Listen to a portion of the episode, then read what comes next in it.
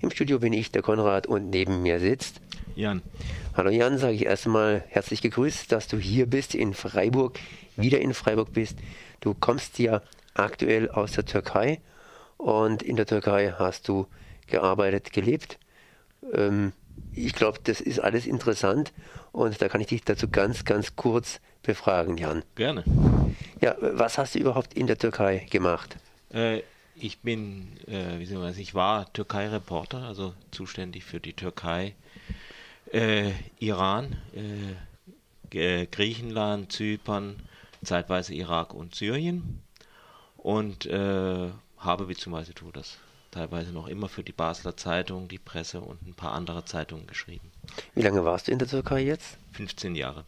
Das ist eine ganze Menge Zeit. Da lernt man ein Land richtig kennen und ich nehme auch an lieben, beziehungsweise man lernt die schönen Seiten kennen und auch die weniger schönen Seiten und kann das Ganze abwägen. Und aus der Distanz sieht das Ganze meistens dann ein bisschen besser aus, als wenn man direkt da gewesen ist. Kannst du irgendwas erzählen, was du so in der Türkei erlebt hast, was für dich der erste Eindruck gewesen ist? Das ist ja schon 15 Jahre her, als du deinen Fuß auf den Boden der Türkei gesetzt hast.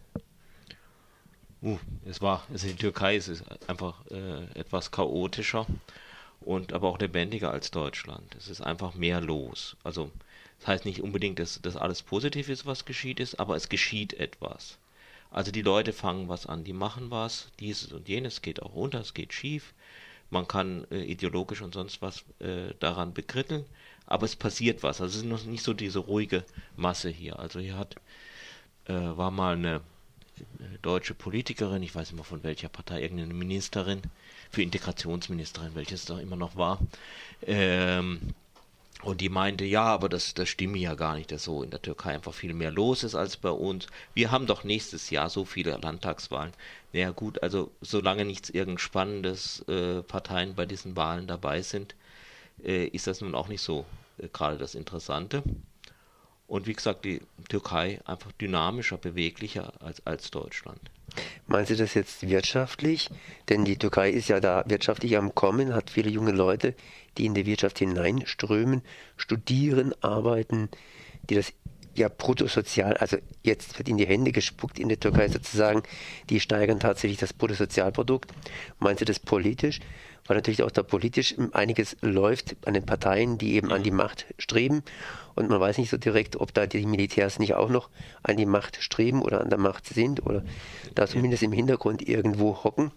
Oder meinst du das hier religiös? Da gibt es ja die berühmt-berüchtigten Männer mit Bärten und Frauen, bei denen man die Bärte nicht sieht, weil sie verschleiert sind. Oder meinst du das ganz einfach kulturell insgesamt gesehen? Und äh, wenn man von Bosporus redet, dann kann man natürlich immer sagen, dass die Türkei so einen europäischen und einen asiatischen Teil hat und jeweils in die eine oder in die andere Richtung schauen kann. Jetzt ist es eine breite Frage, das heißt, du kannst dir praktisch aussuchen, was du beantworten möchtest. Ja, also mal äh, mitten rein. Äh, ich äh, hatte die ökonomischen Sachen nicht primär im Kopf, aber da stimmt es natürlich auch, es tut sich ökonomisch eins, einiges. Ähm, kulturell würde ich sagen, vielleicht nicht so viel, aber äh, auch. Und äh, aber einfach die, es, es geschieht politisch einfach auch, auch sehr viel mehr. Nicht, nicht immer das, was, was einem gefällt, aber die, die Dinge sind wenigstens im Wandel. Was Militär betrifft, die sind äh, ausgeschaltet. Also der, der Berufsstand mit der größten Gefahr, äh, ins Gefängnis zu kommen, ist heute in der Türkei General. Äh, sie also für, die haben extra Gefängnis für Generäle mittlerweile und da sitzen mehr Leute drin als im Generalstab äh, zum Teil mit etwas abstrusen, etwas konstruiert wirkenden Anschuldigungen, muss man auch sagen, aber sie haben wenigstens die, den Effekt, dass, es, dass das Militär wirklich äh, politisch ausgeschaltet ist. Während sie allerdings andererseits, also die, diese klassischen, das betrifft vor allen Dingen jetzt die Generation des Militärs, die sich mit diesen islamischen Strömungen von Erbakan und Erdogan angelegt hat. Es betrifft nicht die Militärs, die 1980 geputscht haben. Äh, da geht man sehr viel sachte vor. Gegen zwei Generäle gibt es jetzt einen Prozess in Ankara. Also die äh, darunter der äh, ehemalige Staatspräsident, die äh, wirklich den, die Junta geführt haben. aber nicht vor Gericht erscheinen müssen. Aber die Leute, also die Zehntausende gefoltert haben, es war ja mehr als ein Prozent der Bevölkerung im Gefängnis in die, äh, 1980 äh, und die meisten wurden gefoltert, äh, da passiert überhaupt nichts. Also es ist so eher eine Abrechnung mit den, mit den, mit den Jüngeren. Und zum Teil beruhen sie auch auf, auf, auf Anklagen, die ja recht fraglich sind. Abrechnungen oder Vorsicht beziehungsweise im Zaum halten. Das heißt, die Jüngeren haben die da schon ein bisschen was gemacht gehabt unter dem Regime oder will man einfach nur den Anfängen, das heißt den Neuanfängen wehren, dass das Militär wieder eingreifen könnte? Äh, ja, das ist, ist, schwer zu beantworten. Wer macht diese Sachen überhaupt? Diese, äh, also wer, wer, wer macht diese, diese, wer führt die Ermittlungen? Also es geht ja alles über irgendwelche anonymen äh, Geschichten, dass irgendwelche E-Mails auftauchen oder es werden je, jemand mit, mit dem Koffer werden ein paar Disketten überreicht, wo dann angebliche Putschpläne drauf sind, die dann wieder von Anachronismen wimmeln und sowas. Äh, man weiß gar nicht so recht, wer das eigentlich hier führt, aber den Effekt hat es jedenfalls, den positiven Effekt, äh, dass das Militär nicht mehr sicher ist. Das Militär ist irgendwie aufgerollt und hat äh, politisch wohl verloren. Das Problem ist allerdings, also das, die Türkei wurde ja eigentlich schon, die erste Verfassung wurde ja vom Militär gemacht, äh, die letzte auch wieder und vom Volk abgesegnet, wobei das Volk aber keine Wahl hatte, äh, dass diese Türkei eigentlich als Staat äh, wie eine Festung ausgebaut ist. Eine Festung, die draußen halten soll die Linken, die Kurden und die Islamisten. Nun ist, ist was passiert, was von den Machern der Festung nicht vorgesehen war, dass jemand anders in diese Festung reingekommen ist, nämlich die mehr islamische Strömung von äh, Erdogans AK-Partei, und äh, dass diese jetzt die Festung umgekehrt verwenden. Dass sie halt die Leute, die früher in der Festung saßen, sitzen jetzt mit draußen. Kurden sitzen immer noch draußen und äh, Linke sowieso aber dass die jetzt draußen sind und nachdem die Festung einmal geschleift ist, durch vor allen Dingen durch die, äh, wobei die Annäherung an die EU eine, eine, gewisse Rolle gespielt hat, weil das war der Grund, um Reformen zu machen. Äh, nachdem das alles geschehen ist, hat man, glaube ich, kein, hat man kein Interesse mehr an Reformen, die irgendwie die Sache transparenter, offener oder demokratischer machen. Also wie zum Beispiel 10 Prozent. Du, du wolltest was fragen? Ja, ja, ja. Das heißt, auf gut Deutsch gesagt, die Europäische Union hat gesagt, ihr müsst Reformen machen. Die haben ein paar Reformen gemacht. Daraufhin sind die Religiösen ins Parlament eingestiegen und jetzt sitzen sie sozusagen auf den Resten, auf den Restmauern im, im, im Zentrum der Macht und lassen keine anderen mehr rein und haben die Reformen praktisch gestoppt. Ja, also äh, in, in, im Parlament saßen sie vorher schon. Aber das damals, dass sie die damals die Parlamentsmehrheit hatten, lag halt auch einfach an dieser 10%-Klausel, die es fürs Parlament gibt, die damals über 40 dazu gesorgt hat, dass über 40% der Wählerstimmen nicht gezählt wurden. Ähm, aber diese, genau, so etwa lief das. Man hat sich auch die Reformen nicht so genau angeschaut, also zum Beispiel das Antiterrorgesetz der Türkei was dazu geführt hat, dass äh, jeder dritte Terrorist weltweit in der Türkei gefangen wird. Einfach weil die, weil die Gesetze so breit sind.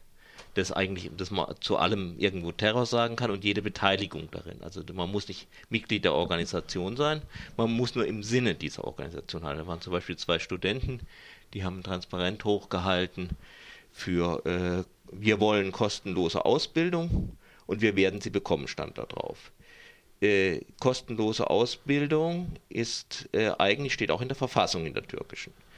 Aber nun wurde und das war während einer äh, Rede von des äh, Ministerpräsidenten Erdogan und ähm, nun wurde, wurden die festgenommen, saßen fast zwei Jahre in U-Haft und sind nun zu achteinhalb Jahren äh, Gefängnis verurteilt worden, weil eine äh, angebliche terroristische Organisation genau diese Forderung auch aufstellt und äh, sie im Sinne dieser Organisation gehandelt haben.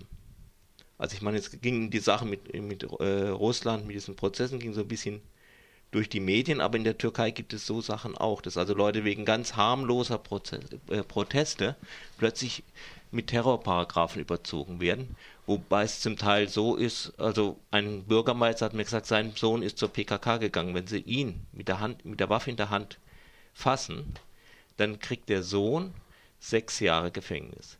wenn er all seine Verfahren, die er wegen äh, irgendwelcher politischen Sachen verurteilt wird, dann geht er 35 Jahre ins Gefängnis. Mhm. Also so eine etwas, und das, das ist zum Beispiel mit diesem Antiterrorgesetz drin einfach. Und da hat die, die äh, EU gesagt, ja, klasse, die haben ja, die haben ja das äh, alles reformiert. Sie haben auch äh, irgendwelche Paragraphen, die mal in Diskussion waren, abgeschafft, äh, die wegen Meinungsfreiheit und so. Aber im Grunde ist es so, dass sie einfach auch das System der Paragraphen geändert haben. Die erscheinen jetzt unter einer anderen Nummer, in einer etwas anderen Formulierung, sind aber immer noch da. Vorhin, ganz zu Anfang, hast du gesagt, in der Türkei, da bewegt sich was, da ist was los. Und ich hatte da irgendwo die Vermutung, da bewegt sich was Positives, aber jetzt habe ich die Vermutung, da bewegt sich eigentlich alles im alten Kreis oder im, ja, wie soll ich sagen, vielleicht ein Kreis größer, ein Kreis, Kreis, Kreis kleiner, aber immer noch in die gleiche Richtung.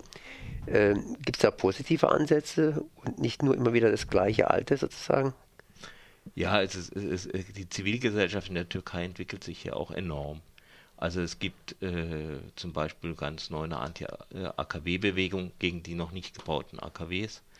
Äh, es gibt eine gar nicht so kleine Umweltbewegung mittlerweile, die insbesondere kämpft also gegen diese Talsperren, wo ein Tal nach dem anderen äh, überflutet wird in der Türkei. Äh, so in der Zivilgesellschaft, da tut sich eigentlich eine Menge, also auch, auch unter, unter den Jugendlichen und so. Äh, es gab und, gegen, ja. Und, und, und, wer sind das? Wer kämpft da? Alle sind möglichen es, Leute. Sind es die Türken aus der Türkei oder sind es irgendwelche Rückwanderer? Oder sind es Leute, die studiert haben? Nee, alles. Ja. Alles. Mhm. Alles sind, sind, sind, sind auch ganz normale Bürger, Frauen mit Kopftuch sind dabei. Es sind natürlich auch, auch, auch, Rückwanderer dabei. Es sind natürlich auch Leute, die studiert haben, aber es ist, ist ein Gemisch. Also so wie, mhm. wie hier vielleicht auch so ein bisschen in äh, so, so Also ein richtiges Eigengewächs, also nicht irgendwie. Ja. Mhm. Also was auch nicht äh, irgendwie jetzt in diesem traditionellen äh, Parteienspektrum irgendwie zu verorten ist. Ähm, das gibt es ganz breit. Das ist ja, dadurch, dass es also lokal hauptsächlich auftritt, politisch im Moment noch nicht so wirkungsvoll, aber es zeigt äh, so etwa, dass das Klima der Türkei verändert, entwickelt sich auch. Was sich natürlich nicht verändert, ist der geografische Standpunkt der Türkei. Die Türkei rückt im, im Jahr, also Anatolien, etwa einen Millimeter auf Europa zu. Okay, das ist aber relativ langsam und deshalb, ähm, ja, das heißt, äh, Schildkröten und Schnecken sind Düsengetriebene äh, im Gegensatz dazu. Und wir haben hier an den Flanken der Türkei Griechenland, mhm. sprich natürlich auch dann die Europäische Union in diesem Falle. Und an der anderen Flanke eben Syrien und dort herrscht gerade Bürgerkrieg. Sprich, äh, da ist ja auch einiges um die Türkei herum los. Das Schwarze Meer und das Mittelmeer, einmal die Russen und einmal die Araber sozusagen, wenn man die andere Ecke da so ein bisschen betrachtet. Iran. Sprich, ähm, ja, sprich, äh, ist also sozusagen mitten, mitten irgendwo im Zentrum drin. Hat es irgendwelche Einflüsse auf die Türkei? Garantiert, aber welche Einflüsse hat das? Oder sagt man ganz einfach, so ist es und äh, wir lassen mal das Ganze einfach um uns herum toben und sind hier im Auge des Wirbelsturmes? Also aus dem vielen greife ich mal eines raus, nämlich Syrien. Griechenland spielt im Moment keine so große Rolle für die Türkei. Äh, das Syrien äh, polarisiert die türkische Gesellschaft, weil es gibt äh, also die Regierung, vor allem die sunnitische Kreise, unterstützen die Opposition in Syrien. Es gibt aber einen großen Teil von also Aleviten, die das Re Regime als eher ähm, ja vielleicht nicht als gut ansehen, aber wenigstens nicht äh, unterdrückerisch, im, also im religiösen Sinne. Und äh, Assad, die Familie Assad ist, äh, ist ja eine alevitische Familie, obwohl die Alawi in, in, Syrien und die Aleviten in der Türkei nicht, nicht genau das gleiche sind, aber sie entsprechen sich in ungefähr. Und äh, gerade bei denen, den Aleviten ist so eher so ein äh, liberaler Islam, und die halt Angst haben, also jetzt kommt das Saudi-Arabien nach Syrien und äh, viele Linke sehen auch äh, die Opposition als Speerspitze des Imperialismus ähm, und, und äh, sind deswegen gegen die äh, Regierungspolitik zu Syrien. Und so ist eine ziemliche Spaltung. Die, also die Mehrheit, denke ich, äh, ist gegen das Regime. Eine etwas kleinere Mehrheit will auch wirklich einen Wechsel. Und aber eine große Minderheit äh, sieht das ziemlich skeptisch und fragt, was kommt da raus. Also ich war in der Provinz Hatay, die an die einmal, die früher mal eine, ein Teil Syriens war und sehr viele Beziehungen in diese Richtung hat, aber jetzt türkische Provinz ist und ähm, da gab es schon viele Leute, die das also sehr kritisch sahen mit dem äh, Unterstützung der Opposition. Was nicht unbedingt äh, jetzt eins zu eins in Unterstützung äh, für das Assad-Regime äh, übergeht. Noch ganz kurze Zwischenfrage. Äh, Wechsel dieser Landschaft, wie kommt das dann?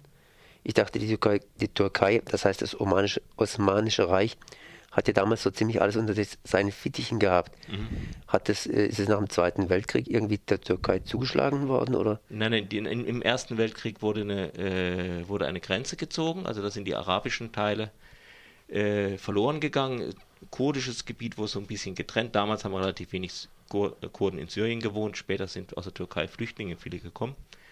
Äh, es hat 1938, 39, so, so, äh, ich glaube 38, hat die Türkei von Frankreich ein Stück äh, ihres Mandatsgebiets in Syrien bekommen.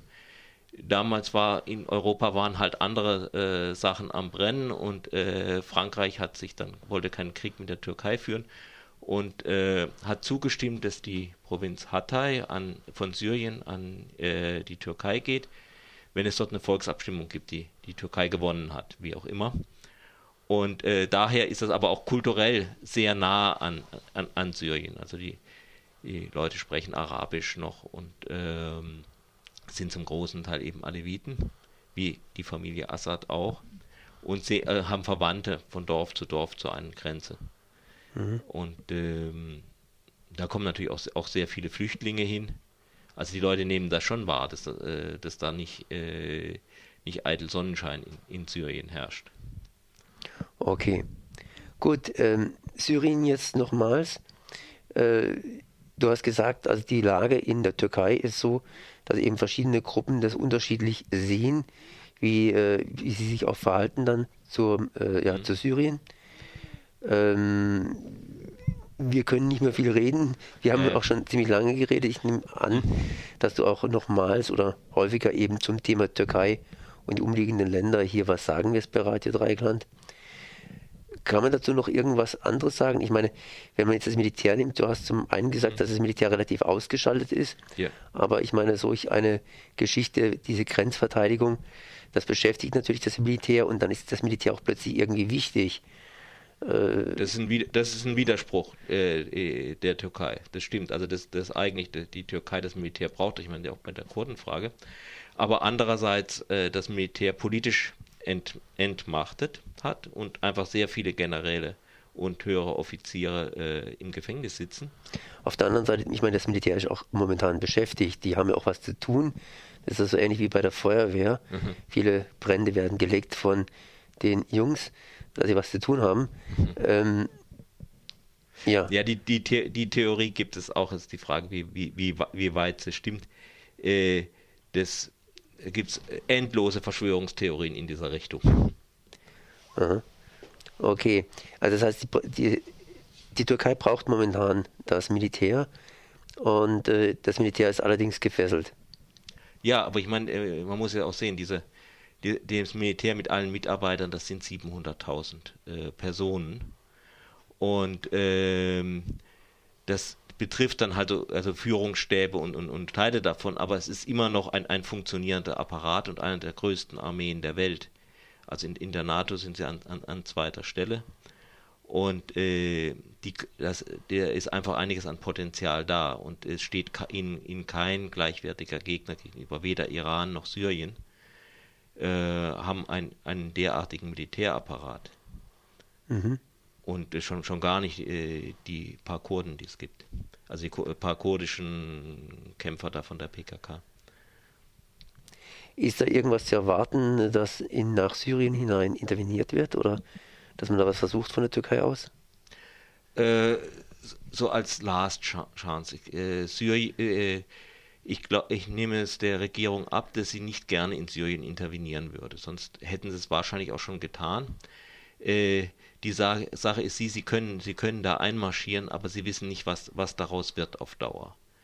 Äh, sie könnten einmarschieren, jetzt ist Syrien geschwächt, das würde ihnen einige Verluste kosten, aber sie würden das militärisch wohl schaffen. Aber was ist dann? Also sie könnten in die Lage geraten wie die Amerikaner in, im Irak. Und ähm, Deswegen möchte die Türkei alleine nicht intervenieren. Wenn andere westliche Staaten das machen, äh, könnte die Türkei teilnehmen und dann auch wahrscheinlich äh, logistisch und äh, militärisch einen sehr großen Teil davon stellen. Aber sie möchten die Sache nicht alleine übernehmen. Sie wollen nicht die Kosten, sie wollen nicht die politischen Risiken, die damit verbunden sind und die sind enorm, weil man nicht weiß, wie diese äh, schiitischen Kräfte in, im Raum darauf reagieren, wahrscheinlich in Panik, dass sie denken, die sunnitische Türkei zusammen mit Saudi-Arabien möchte sich jetzt Syrien unter den Nagel reißen, also politisch, nicht, äh, also nicht geografisch, sondern als äh, Land. Und dann, äh, also die Schiiten haben die Mehrheit im Iran und in, in, in, im Irak. Und es ist gut möglich, dass, dass die halt in Syrien sowas ähnliches versuchen dann wie in wie im Irak die Amerikaner erlebt haben. Und äh, die Türkei ist da vorsichtig aus gutem Grund.